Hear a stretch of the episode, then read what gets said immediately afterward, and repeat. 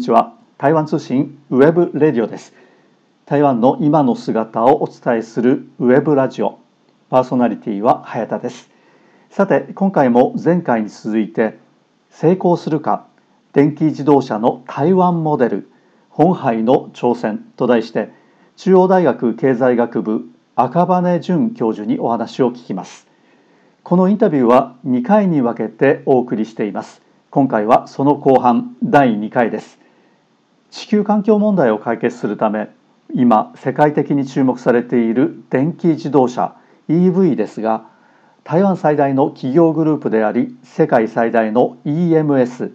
電子機器受託生産サービスである本廃精密工業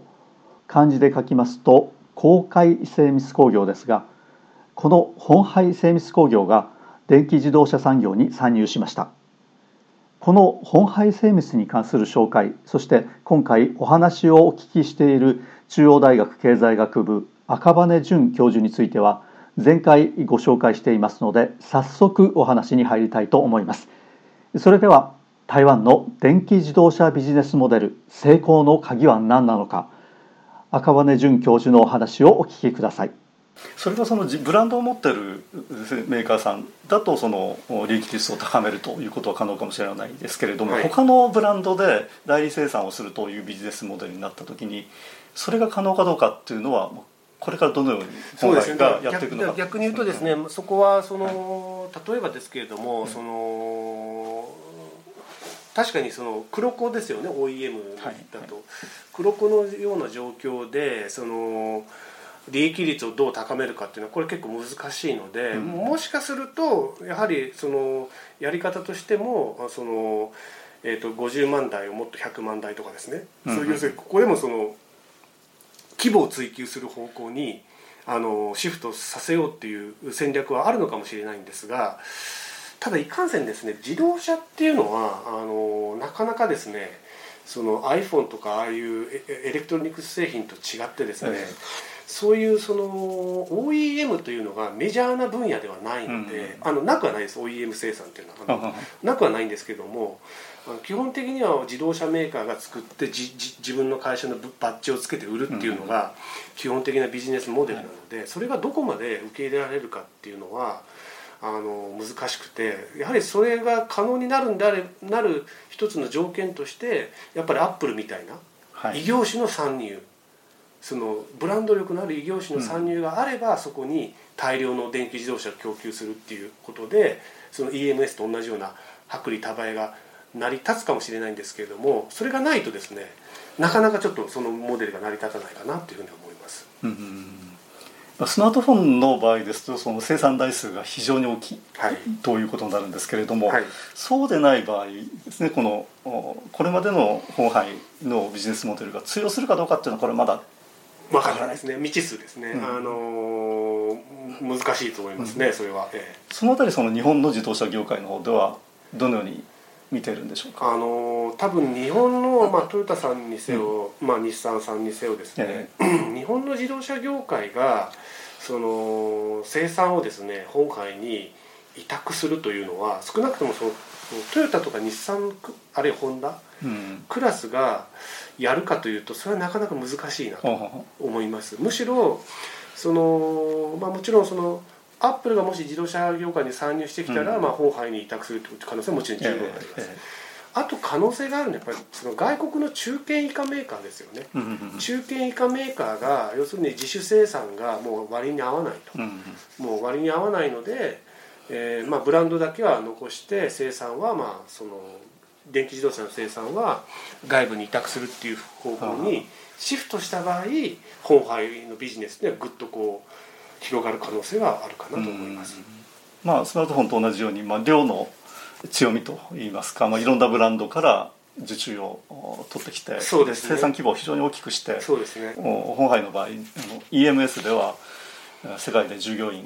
100万人などと言われてますけれどもそのくらいの規模があればまた別の話になってくると。一体どっちの方向に行くのかということですね。あの、うん、そこはやはりその、自動車、まあ、中堅以下の自動車メーカーが本当にもう割り切って、うん、そのもうあの生産のプロセスをアウトソースするっていう方向にシフトした場合、あの本杯のビジネスっていうのはずっとぐっとこう伸びていく可能性はあるんですけども、うん、なかなかですね、うんまあ、先ほど申し上げたように自動車の業界で OEM 生産っていうのはあんまりこうメジャーではないので、はい、そっちにシフトするかむしろやっぱそのきっかけっていうのはやっぱりアップル等の参入かなというふうに思います、うんうん、あの異業種の方がそういうビジネスモデルを取りやすくなると思いますので。なるほど、はい、あのスマートフォンですとですね、まあ、小さなものでまあ、非常にこの部品もまあ高度なものではあるんですけれども、まあ、比較的この運びやすいということなんですけども自動車となってきますと、まあ、ボディから始まって、うん、で中の、えー、例えばその電子的なそのコンポーネントもかなり大きなものになってくると思うんですけれども、うんはいはい、これまでそのスマートフォンを作っていたような会社が、えー、そうした自動車を作るっていうことっていうのは可能なんですかね？ですのでその本杯は、あの例えば台湾であればユーロンですよね。うんそれとあと中国であれば、えっとまあ、いろいろ動きも早いんで一番直近のことはよく分かんないんですけども、はいはい、えっと、以前はそのジリーですよね。ジリーです。よね、はい、あとはそのタイではあのタイ石油公社だっけな。なんかその、うん、そういう、えーと、合弁をですね、うんうん、そのいわゆる主要な拠点ですよね、まあ、中国はもちろん、まあ、タイも結局自動車産業っていう意味では東南アジアで一番あのサプライチェーンがしっかりした国になりますのでそういうその核となる拠点にそういう自動車の生産をまあ可能とするようなパートナーとのアライアンスっていうんですかね。それはあの作ろうとしてる。つまりだから台湾で作った自動車を全世界に輸出するというモデルではないのかなというふうに思います。どちらかというと現地生産。現地生産と思いますね。ね。ええ、現地のブランドと組んでとそうですね。現地のその、まあ、要するに自動車生産に精通している自動車メーカー等と組んでやはりそこはあのなんていうんですかねスマートフォンってやっぱり自動車ってやっぱり機械製品としてやはりその求められる、はい、まあ、特に安全性っていう部分が全然違ってきますので、うん、そこはやはり本杯といえどもそう簡単にはできない克服できない部分だと思います。はい。まあ、その辺役割分担をきちんとえー、取りながら持ちながらそれを組み合わせていくという形、はい、そういうことだと思います、はい。うん、でその場合のその例えばコンポーネントであるとか部品特に電子的なものっていうのはやはりこのそういったものを得意とする台湾から供給するという形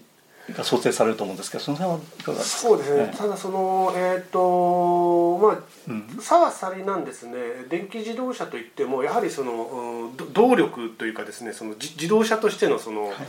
あのまあ、ボディっていうんですかね、うん、ボディとかあるいは、まああえーと、気候っていうものがありまして、うん、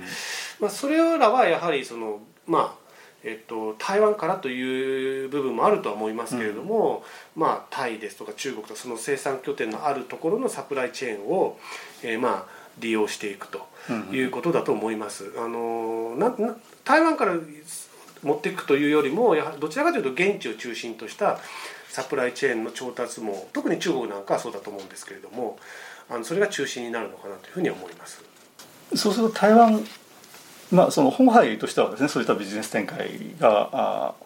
を進めるということなんですけれども、うん、台湾経済にとってその台湾メーカーにとってのメリット台湾経済にとってメリット、はい、なるほど、えっとですね、これについてはどういうふうに？うんもちろんあの、えっと、それなりのメリットはあると思うんですね、台湾の。台湾が得意としているその半導体系の電子系の部品とかとはですねそういったものは多分台湾から持っていくケースっていうのは当然あるとは思うんですけれども、あのー、すごくこうなんでしょうか台湾経済をもうものすごく底上げするかというとむしろ本杯のサプライチェーンっていうかその、えーと、調達ネットワークっていうのはかなりもグローバルに広がっているので、まあ、そこまでではないのかなと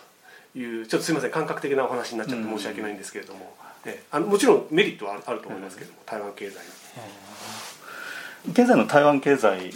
のまあ、一つの柱となっているのが半導体、はい、電子部品ですけれども、まあ、それだけではですね、まあ、非常にこのリスクが高いということになりますので、まあ、次の柱を作りたいというのは、まあ、その台湾の、まあ、経済全体としても、まあ、あるいはその当局としての考え方だと思うんですけれども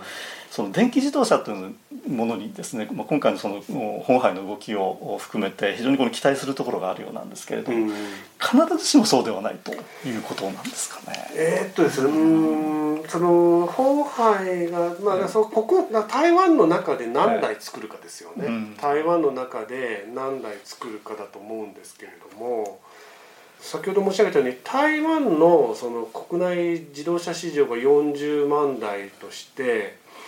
そのうち、まあえっと、この間ちょちらっと、えっと、新聞記事見たら、えっと、そのうち3割を電気自動車にするのが目標で、まあ、そうすると単純で12万台ですよね。でそのそのうちの半分を台湾製の電気自動車にするっていうのが確か政府の目標だったと思うのでだそうすると単純に言うと6万台という需要が台湾ローカルの電気自動車にまああるとすると。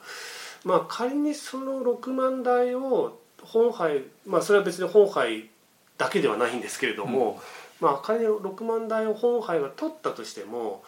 自動車の生産台数規模としてはそんなに大きなものではないですよね、はい、6万台が。はい、ですのでその台湾経済にすごくメリットが起きるというのは要するに台湾で例えば20万台30万台作って海外にそこから輸出するというようなことになるんですけどが想定されるんですけれども多分今本杯がやろうとしているのはどちらかというとやはり各拠点で生産する方向にあの合弁会社を作っているのでだからそういう意味でその台湾経済にものすごくこう。なんだろうな、うん、ちょっと言い方が 微妙になっちゃって申し訳ないんですけども。思ったほどって言い方にはなってしまうんですけれども、うん、あの今の勢いほどあのなんていうんですかねもうものすごくこうあの台湾経済産業構造を抜本的にあの変えるというところになるかというとそこまでではないのかなというふうに思います。うん、はいまあ、そしてそのサプライチェーンの中に、まあ、部分的に台湾のメーカーが含まれ、えー、組み込まれていくというような形ですね。ですねそのサプライチェーンの中で例えば台湾の部品メーカーに対する需要っていうのは当然出てくるので、まあ、そこは当然プラスになってくると思いますけども、ええ、このですねこの台湾の本杯が進めていますこの電気自動車の事業ですけれどもこうしたですねこの、まあ、いわゆるその代理生産ですねまあ、そうしたその会社が、まあ、このかつてのその電電子情報通信機器のように大化けするという可能性がなきにしもそうですね、まあ、大化けというか、あのー、ここはですね意見の分かれるところだと思うんですけれども、あの特にその自動車業界にいらっしゃった方にこの話をすると、いや自動車っていうのはそう簡単なものじゃないと、自動車っていうのはやはりもうものづくりのあの非常にあの技術が必要で、特にまあ安全性を担保しなければいけないもう何何度もそういう検査をしなければいけないので、うん、そう簡単にあの新規参入業者が作ることができないんだよということを必ずおっしゃるんですけれども、うん、ただそういう議論って以前エレクトロニクスでもあったと思うんですよね。はい、あのこの品質は途上国にはままあ真似できないよみたいな話っていうのは20年か30年ぐらい前にあったと思ってまして、あの私はですねあの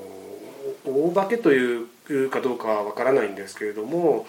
今までその自動車業界において、えーと、要するに聞いたことのなかったようなブランドが、えー、急にシェアを高めるということはですね十分にあり得るんじゃないか。まあ実際テスラがそうですから、はい、あのテスラが結局今一番電気自動車の分野ではあの圧倒的に台数、うん、あの売ってるわけですので。まあ、あれももともと実は、まあ、あのトヨタと GM の工場をですね、まあ、引きあの継いで作っているのであの、まあ、自動車業界の方にですねテスラテスラがあるじゃないですかっていうと必ずまああれはまあトヨタと GM がもともと持っていた工場を作っていたからだっていうような話になるんですけれども、ただ、まあ、でも同じ車を作ってるわけじゃないので、あの僕はそういう可能性は十二分にあるんじゃないかなというふうに思ってます。まあ、もしもですけれどもそうしたそのビジネスモデルというのが、まあ、今後ですねこの自動車電気自動車の分野で発展していくということになるとこれは日本メーカーにとっては一体どういうことになりますか？これはチャンスですか？それとも脅威？えー、っとですね、あのー、それは両方あり得ると思いますね、うん、チャンスにもなるし脅威にもなるっていう可能性がありまして、うん、その日本メーカーがそのこういったその、まあ、ホンハイのようなですね組み立てメーカーを自分たちのビジネスモデルの中にうまく取り入れていくことができるのであれば、うんこれはチャンスになると、まあ、例えばあのこれ電気エレクトロニクスの分野でもあった話ですけれども例えばその自分、まあ、日本のメーカーっていうのは非常にあのラインナップがあの要するに自動車のそのいわゆるまあ高級車から大衆車、まあ、そして軽自動車っていうところまでラインナップが非常にあるんですけれども例えばそのうちのあの非常にこの、まあ、低価格レベルのですね車をまあアウトソースしてそういった組み立てメーカーに、任せてそしてまあ付加価値の高い、えーまあえー、中高級車をですね自分たちで作るっていうような形で、まあ、うまくこう自分たちのビジネスの中に取り入れていけばこれはチャンスになるのかなと。しかし一方であの脅威になるというのは、まあ、やはりその要するにまともにそういった流れに対抗しようとして自分たちのそのこれまでのビジネスモデル、まあ、具体的に言うと垂直統合的なビジネスモデルで、え対抗しようとするとなると、まあ、これはエレクトロニクスメーカーでそういうことが起きたんですけれども、うん、まああの結局低価格なそういう商品ですね、はい、えー、やられてしまうという可能性が。でこれはですねその自動車ユーザーユーザーがですね自動車に何を求めてるかっていうことにもちょっと関係してくるんですけれども、そのかつてのうん自動車ユーザーかつてかつてというかまあ今比較的これちょっと日本の話になりますけれども、はい。はい、今のまあ中高年世代ですよね、うん、の自動車ユーザーというのはやはり自動車に対してやはりブランドイメージ、うん、もちろんその品質の高さとか、はい、そういったものも前提なんですけどブランドイメージとかですねそのいわゆるまあステータスシンボルって言われた時代があったわけで、はい、そういったものを求めていたんですが今のまあいわゆるまあ Z 世代が自動車に何を求めてるかっていうとですね、まあ、そういったものをほとんど求めてないんですよね。要するに動けばいいと。移動ができればいいと。別にそれがかっこいいとかかっこ悪いとか関係ない。まあ自動で動いてくれれば免許もいらなくなってそれは助かるみたいなですね。自動車を操るっていうことに対する喜びっていうのがほとんどこうその今の中高年世代に比べると落ち起こってきてるんですね、今の若い人たちは。でそうするとどういうことが起きるかっていうとその自動車をですね自動車としてすごく作り込んでいくっていうこと自体があまりもう求められなくなる可能性があって、要するにもう動く、まあ、最低限の仕様で、まあ、もちろん安全性は必要なんですけども最低限の仕様でそれが自動的にまあ快適に移動ができればいいというような本当に移動手段としての意味合いっていうのはよりこう高まってくる可能性があってですね。そうすると何ていうんですかそういう安く、うん、ある程度の品質のものを安く作れる組み立てメーカーに、うんうん、えー、アウトソーシングするっていうのは今後より重要性を増すんじゃないかなというふうに思ってます。なるほど、ねうん。これもあの EMS ね、情報通信機器で発生したような、はい、そのまあ、日本メーカーがそういったそのえー、ブランドとか品質を、えー、追求するあまりにコストが高くなってしま値段が高くなってしまって結局世界展開がうまくできなくなったということ、はいはい、でこれに対して例えばアメリカのアップルというのは、まあ、自分のところでは作作らずにアウトソーシングしてしまってでそのアウトソーシングしたところは先というのはまあ本杯ですけれども、えー、規模の経済でコストを下げることによってビジネスを展開してでこれがまあ結局成功したわけですしまたアップルのブランドですねそのステータスシンボルとしてのブランドも維持できたというような、はいはい、あケースがありますけれども、はい、一体これが今後この電気自動車にとっての分野でこうしたことが再び起きるのかあるいはそうではないのか自動車というものの商品の特性というのから見てですね、うん、というのはまだこれから見ていく必要があると。でその中にその本杯がどのような役割を果たすのかっていうのが非常に興味深いところですよね。あの、うん、そうですね。あのまさしくその通りでそれはもう、まさしく10年後20年後見てみないとわからないんですが、はい。はい、ただ私は一つ言えるのは、やはりその自動車がステータスシンボルのような存在であることは今後弱まっていく、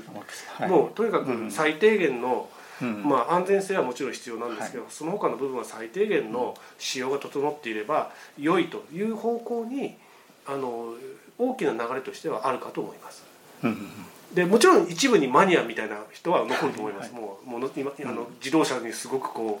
うあの思い入れが強くそういう人たちはのもちろんの残るとは思いますが全体の流れとしてはそういう方向だと思います。うんただその自動車がステータスシンボルということについてはですね例えば今中国中国大陸の方はやはりこの自動車というのがあの、まあ、自分たちのステータスシンボルになってるというのが非常に、まあ、強くて、まあ、ブランド志向っていうのが強いわけですけれども、そういった分野も、まあ、残るだろうしそうでもない部分もあるだろうと。でこれが両方やはりこの両輪のようにあの2つの軸で進めていくということもあるいは必要なのかと、うん、だと、ね、ただ大きな流れとしては、うん、やはりそのステータスシンボルとかその、ええ、まうん、なんていうんですかね自動車のブランド力っていうところの部分は徐々に徐々に小さくなっていって、特にこれ自動運転がある程度発達するとですねよりこれ小さくなっていくと思うんですよね。もう自動運転になるとなんなんていうんですかね。まあもう本当に移動手段っていうことになってしまって。そこにもうステータスシンステータスシンボルってやっぱり自分でこうハンドルを握って、手動でこう自分で操ることに意味がある,、あるんですけれどもでもうもうちょっと申し上げるとその所有するというあるいは保有するということからシェ,、まあ、シェアっていうんですかね、まあ、サブスクリプションも含めて必要な時に利用するっていうような方向に今流れがもう一つ大きく移動してますので、そういったことも含めて本当にステータスシンボル的な意味合いっていうのは、やっぱりどんどんどんどん小さくなっていくというふうに思います。どちらかというと公共交通機関的なものに近づくという形ですね。公共でみんなでシェアするものみたいな感じにどんどん変化していく流れだと思います。でそれは別に私中国でも同じだと思います。あのちょっと日本とは時間差があるだけの話であって。でまあ、そうした時にですねこのやはりこの台湾のまあ、経済として得意とするのが、まあ、電子部品ですので、はい、これは大いにですね今後大いにその電気自動車の分野でも、はい、お活躍できるそうですね。それはあると思います。ですね、はい。ええ、うん、台湾が得意とするのはこの電気自動車に必要な電子部品と、はい、そしてその、はい、代理生産というこの分野ですのでこれを組み合わせてどういうふうに発展させていくとか、うん、なんかと、はい、いうことですよね。はい。うん、そうですね。はいまあ、ということでですね、えーまあ、今後のその電気自動車の市場それから台湾のこの本杯の、まあ、新しいビジネスモデルということで、えー、赤羽さんにお話を伺いました。もう今日どうもありがとうございました。どうもありがとうございました。以上成功するか電気自動車の台湾モデル本杯の挑戦と題して電気自動車の分野に参入した台湾の本杯精密工業の世界に先駆けた新しいビジネスモデルについて中央大学経済学部赤羽淳教授にお話を聞きました。このインタビューは2回に分けてお送りいたしました。今回はその後半第2回をお送りしました。ホンハイ精密の電気自動車産業への布石は猛スピードで進んでいます。最新の情報では世界的に品不足となっている自動車用半導体の分野にもホンハイ精密は投資を進めているということです。ホンハイ精密の動き注目です。以上パーソナリティは早田でした。それではさようなら。台湾通信ウェブレディオでした。